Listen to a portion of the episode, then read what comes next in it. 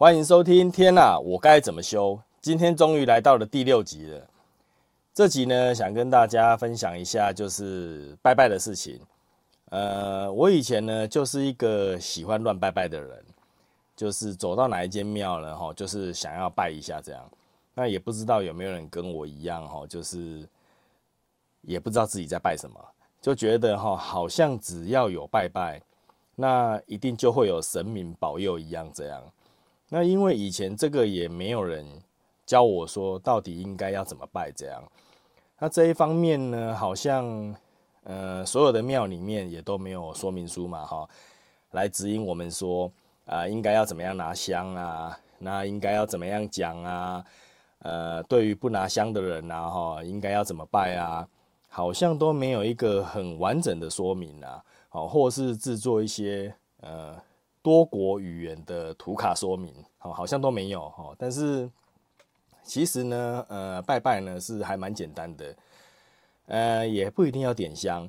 因为呢，也不见得每个人哈他都会去想要拿这个香哈。那因为宗教每个人对宗教信仰的关系嘛哈，所以说最简单的就是可以跟神明然后呃报告说，呃我是谁，然后住在哪里。那想要祈求什么样的事情啊？然后把香插在那个香炉上面啊啊。那就算是没有拿香的呢，哈，我们也可以这样双手合十嘛，哈。那简单的就是跟呃我们的神明哈讲一下说，呃一样嘛，哈，就是自己是谁，住哪边，那想要祈求什么样的事这样啊。那因为呢这样子拜拜的话呢，基本上都是单方面的嘛。什么是单方面的呢？也就是说。你讲你的哈，然后你会得不到回应嘛？好，因为如果说你想要听到回应的话，应该不太可能哦。但是你可以看得到回应哦。什么叫做呃，你可以看得到回应呢？就是你要问比较明确的问题，这样神明会比较好回应。这样好，接下来呢，哈，我们就是会拿那个红色的杯嘛。哦，这个杯呢，就是那个杯子的杯。哦，然后呢，它就是两个半月形的木头嘛。当然有一些庙里面它是用塑胶的啦。哦，就是两个呢为一对。然后你问完之后呢，你就把它放到地上，哦，然后来看结果。哦，那这部分呢，为什么说是放到地上呢？而不是丢在地上？哦，因为我看到很多人哦，他都是用丢的。他真的是用丢的哦，就很像是哎，你把它拿来砸在地上这样。哦，但是我其实啊，我看了那么多哈，我是觉得，其实你用放的就可以了，大概就是呃，你离开地面大概十五公分以上这样，那你就直接在你你的手上这样直接把它放掉就好了，然后你就可以看结果哦。大家应该都会看啦，哈，我觉我觉得啦，因为这个大部分哈，你直杯完之后啊，嗯，我们台语叫做把杯嘛，哈。那你宝贝完之后呢？它基本上就会有三种结果，好，那就是一种就是两个半月形的里面朝上，哦，那就是笑杯，哦，这个就是代表就是没有结论，哦，不然就是说你的问题哈要再更加明确一点这样。那第二个呢，就是两个半月形呢的里面都朝下，哦，那也就是盖杯。基本上呢，这就是代表说，呃，不行，不可以这样。那第三种呢，就是呃，一个半月形的里面朝上啊，一个半月形的里面朝下，那这就是代表说行，呃，可以。哦，那这个我们大部分都称为圣杯嘛，哈。那其实呢，求签的话呢，也是这样哈。我看过很多人哦，在求签的方式真的非常的奇怪。当然啦，我也不好意思说嘛，哈，就是就是看完之后，真的会觉得说，呃，你以为签筒都是你个人在用的吗？这样，因为实在看过蛮多人把它抽出来的签放在桌上，然后纸杯，纸完之后，哎，不是这一支，他不把这个签放回去，他又再去抽了第二支签出来，又放在桌上，然后又纸杯。然后结果呢，就会看到桌上呢，给我放了一排六到七支签这样。那所有人都看你一个人在抽签就好啦。哦，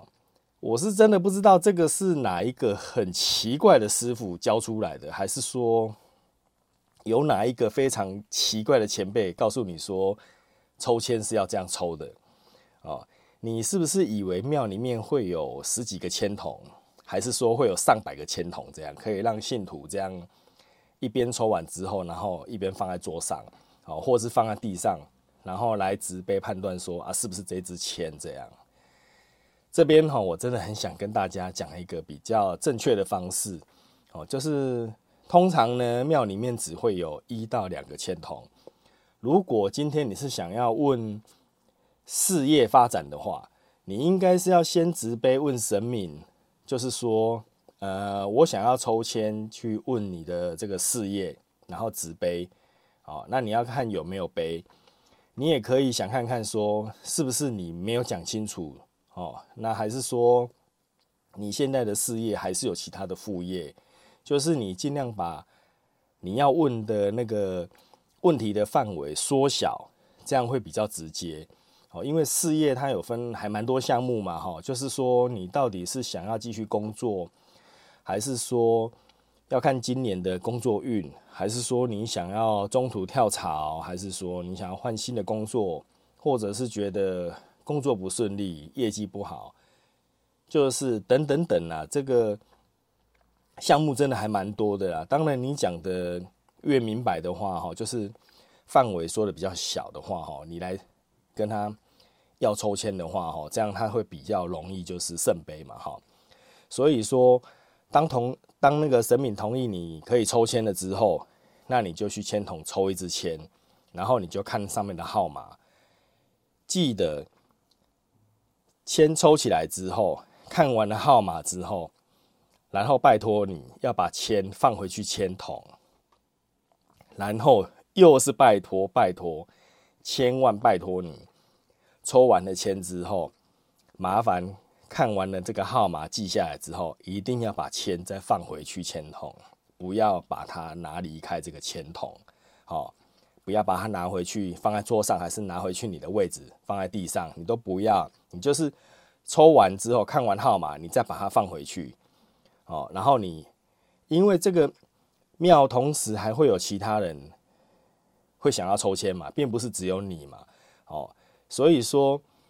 当然你也不是庙里面的超级 VIP 会员然后所以说这个签筒是大家共用的，所以千万不要把这个签拿离开这个签筒，哦，所以拜托一下哈，也麻烦一下哦。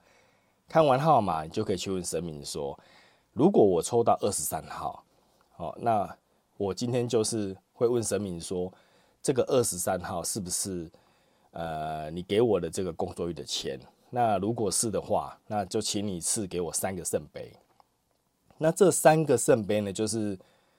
连续三个都是一正一反的圣圣杯哦。哦，这边一定要记得哦，因为这个三个就是。你用三次，它就是会有连续三个，那就是了。如果说中途啊哈没有连续，哪怕你是第一个有圣杯，第二个没有，或者是前两个圣杯，第三个变笑杯，那也没有，你就是一定要确定说三个一定就是圣杯这样。哦，如果不是这支签的话，那就麻烦你再去签筒，再重复刚刚的前一个动作。然后呢，又再抽一个号码起来，然后呢，再把签放回去，又再回来继续指杯，再问这个号码是不是，就是一直反复做到说，当你抽到了这个号码，连续三个圣杯，哦，这一支就是你的钱。这种情况下呢，有时候会发生有一个现象，就是说，当你之前有抽到一个号码，结果到最后。你又再抽到同一个号码的时候，你无论抽到哪一个号码，哪怕是相同的号码，你就是一样又要再回去跟他直杯问看看是不是这一支钱。哦，很奇怪哦，有时候你一开始抽这个号码，他给你的不是三个圣杯，可是你抽到最后又抽到相同的号码，他却给你三个圣杯。所以说，你这一部分可能就是要看。呃，神明他确定这个是不是你的？因为我也没有办法确定说重复的号码，第二次又再抽到的时候，到底是不是这一个？哦，所以就是说，你抽完之后，你就是记得放回去，然后就再去问他这样。哦，这一部分当然有一些人一下子就会完成嘛，但是有的人呢，就是反复抽了很久，哦，就是很多号码呢，还是都没有三个圣杯这样。总之呢，就是要有一点耐心呐，哦，因为毕竟我有看过人家大概值了三四十分钟，还在纸杯，所以说时间上呢比较没有办法要去掌握说会花多久的时间这样。所以说呢，我这边。也顺便分享一下我的其他的经验。好，我目前就是觉得抽签，就是我们去问世抽签啊，最快的方式就是香港黄大仙的啊，香港黄大仙他的签，我不知道有没有人去过香港黄大仙那边抽过他的签。他的签吼，就是真的很神奇，因为他是用摇的。哦，你问他事情呢，他的签筒呢，就是。一人手上拿一个签筒在手上，这样，那你就是用力的摇，这样，因为刚开始呢，你可能不太会会摇，就是摇不习惯。但是呢，摇到最后多摇几次之后呢，你就会发现说，这样它就是会有一个规律性，就是前后前后摇，这样就是感觉会有个惯性。然后呢，他要给你的那支签呢，你就会觉得非常的神奇，它就会慢慢的在签筒。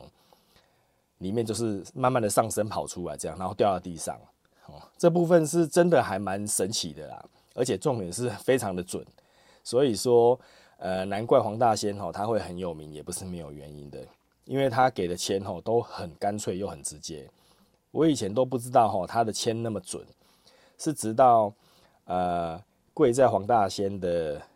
庙那边去求签，我才知道说，诶，他的签怎么会那么准啊，而且。记得如果要去的时候，哈，千万不要挑夏天去，因为它跟我们的庙是不太一样的。因为我们台湾的庙啊，都是在那个呃宫庙里面，好，然后去求签、卜杯嘛。但是黄大仙呢，他是跪在外面求签，那上面呢没有一个很完整的那个遮阳棚，好，所以就是太阳会很大，然后很晒啊。所以说，如果你夏天去的话，哈，那个汗水真的是用飙的这样。我就是夏天去的，所以说我整个真的是热到一个感觉会中暑啦。好，那这边也顺便稍微聊一下哈，就是我们去庙里拜拜以前，哦，应该是会有听过说有很多人有不一样的习惯，哦，就是说，嗯，我以前也曾经有听，就是我朋友说，他要去拜拜以前，哦，就是一定会洗澡。哦，就是要让自己洗的干干净净的，这样哦，好像净身一样这样。哦，我我这边说的净身哦，是三点水清净的那个那个净身，就是净化身体的那个净身。哦，不是为了跟东方不败一样，想要练那个神功啊，哦，然后就要先切小鸡鸡的净身哦，那个完全不一样啊，哈。嗯，我以前呢也有另外一个朋友，哦，他经过庙的时候啊，哈，他都会对庙点头打招呼这样。那我就会问他说：“那你到底是在做什么？”他就说：“诶，我这样子吼，对生命比较有礼貌，这样。所以呢，每经过一间庙的时候呢，他都会对着庙点头打招呼，这样。刚开始我也觉得这个还蛮好笑的。然后呢，看他都是很快速的骑车经过这样，然后每次都是点头打招呼这样。但是呢，我都不好意思跟他讲说，其实他这样做一点意义都没有啦。哦。”因为毕竟你是骑过去，然后你既然你都能够经过了，但是你为什么如果对他有礼貌的时候，你为什么不进去里面跟他打招呼呢？哦，所以说这部分是觉得是比较没有这个必要啦。好，那我还有看见哦，我有朋友哈会跟那个神明然后抢吸香气。什么叫做香气呢？也就是呢，大家点完香拜拜之后呢，哈，都会把香插回去这个香炉里面嘛。然后呢，他就去去香炉那里呢，吼，跟神明呢抢吸这个香的味道哦的那个香气哦。我还在想说，你要不要顺便拿汤匙哦去挖下面的香灰啊？吼，因为那个应该可以当饭吃啊，吼，因为绝对可以让你吃到饱嘛。哦，所以不知道你们身边有没有这一些很奇葩的朋友？对于宗教信仰呃这方面来说呢，就是会做一些让人感到无法理解行为的事。如果有的话呢，哈，也欢迎你们跟我分享一下哦，因为这一部分的故事真的还蛮多的啦。所以说，我们就大概是简单的讲一下，就是分享一下，就是有发生过这些行为这样哦。啊，我相信呢，当然也有不少人呢，去拜拜的时候啊，都是会遇到一些体质比较不一样的人。好，呃，这部分应该还蛮多的啦，哈，就很多人的体质就会更加不一样，所以呢，就是进到庙里面呢，他们都会有一些不一样的举动。好，那我这边要大概稍微强调一下，就是会做这些举动的人，好，几乎都是他到每一间庙都是会这样。好，如果说这个庙的气场啊比较强大的话，他就是会做的比较严重一点。好，所以这边呢，我也比较简单的归类归类了一下哈，比较常见的三种。好，那第一种呢，就是一进到庙就跟那个过动儿一样。就会开始抖动这样，好，然后就会开始呢，对着神尊哈，就开始那边比手画脚这样，好，那大部分的人呢，都会认为这种呃比手画脚的人哈，大部分都是走灵山的，好，什么叫走灵山呢？灵就是那个灵魂的灵嘛，山就是山上的山上的山，那也就是灵山，哦，我有一些人看到他们比手画脚，就会觉得啊，你这个一定是灵山的这样。哦，这个也不一定是绝对啦，哈，但是就是有很多人会这样子往那一方面去想。好，那第二种呢，就是说有看过周星驰的人哈的电影就知道，就是有的人哈会跟那个火云邪神哈练那个蛤蟆功一样，知道到处都会那个鹅鹅鹅这样，那个发出的声音就是呃，我大概想一下怎么形容哈，就是呃，大概就是这样，嗯。呃，嗯他就会一直不断的，嗯，就很像那个蛤蟆功要要开始发功一样，有没有？好，就只差说他没有趴在那个庙的地板上面发功这样啊，就是这一方面哈，也是有人会这样哈。那第三种呢，就是疯狂打嗝，大概就是呃，怎么打嗝？大大概进去就会像呃这样，就是会这样疯狂打嗝这样。就是你看到他哈，好像就是他好像胃胀气，还是说吃太饱这样，就是会很疯狂的打嗝啦。当然啦，这后面哈还是会有那种啊会唱歌的也有啦哈，啊会哭的也有啦哈。所以说，我们只是大概先归类，把这三类比较多的这个行为哈，大概稍微拿出来稍微讨论一下这样。好，那我发现呢，这些人呢，其实跟他们讲呢哈都没有什么用。为什么呢？因为他们都会说控制不了啊，就是那个表情哦，就是说，呃，你又不是我，你根本就不知道控制不了的无奈这样啊，就是整个写在他脸上这样。那不然就是嘴巴就回答说啊，你以为我想这样哦？我也控制不了啊这样。但是呢，我就心里面想说，那为什么我控制得了嘞？对不对？为什么我就一定要像像一些很奇怪的人一样，就是？大家明明都是有特殊体质的人，但是为什么我就不会这样？那难道你都不会觉得很奇怪吗？就是我们可以好好当一个正常的修行人嘛，哈，这部分是不会很困难的，好吗？好，而不是说，呃，你好像放着自己的灵一样啊，哈，去学一些师兄师姐、师兄师姐他们在做的这些行为，哦，呃，到处感应哦，你知道到处表演这些哦。不是说他只有去一间庙才会这样，他是去很多庙好像都会这样，哦，就是其实有一些庙有一些神明，就是跟你不太一样嘛，你们的频率就是就是不同嘛，好，但是你还是都用你一模一样的那个行为，然后每一间都表演你那个走灵山的那一套，哦，所以我我真的不知道说，呃，你到底。知不知道自己在做什么？那你自己这样做的意义又是什么？哦，还是说这些师兄师姐都是有上过那个卡内基的课，你知道吗？卡内基就是你要怎么懂得真实的表达自己的内心，哦，然后到每一间庙呢，你都用卡内基的那一套，哦，就是没有改变，哦，然后呢，用那一套卡内基来跟神明呢，哈，来做那个交流还有沟通，这样，哦，所以说难怪我都看不懂说他们在做什么，哦，就是因为呢，哎，我没有去上过那个卡内基的课程，哦，那也没有看过卡内基的书，所以说呢。呃，我就不知道说为什么去庙里面要做这些事，哦，但基本上呢，就是你要跟你自己的灵嘛，哈，要跟你自己的老板去沟通，说基本上有一些行为是可以省略的，哈，而不是说，呃，我一到那边我就我就开始疯狂的练蛤蟆功，哦，就疯狂的打嗝，哦，就是这我觉得最简单的就是你要沟通啦。哦，你如果不沟通的话，你放着他要做这些行为的话，这个到最后会养成一个习惯。哦，我我也只能这样说啦，因为基本上我是不会这样啦。哦，因为就算你觉得你会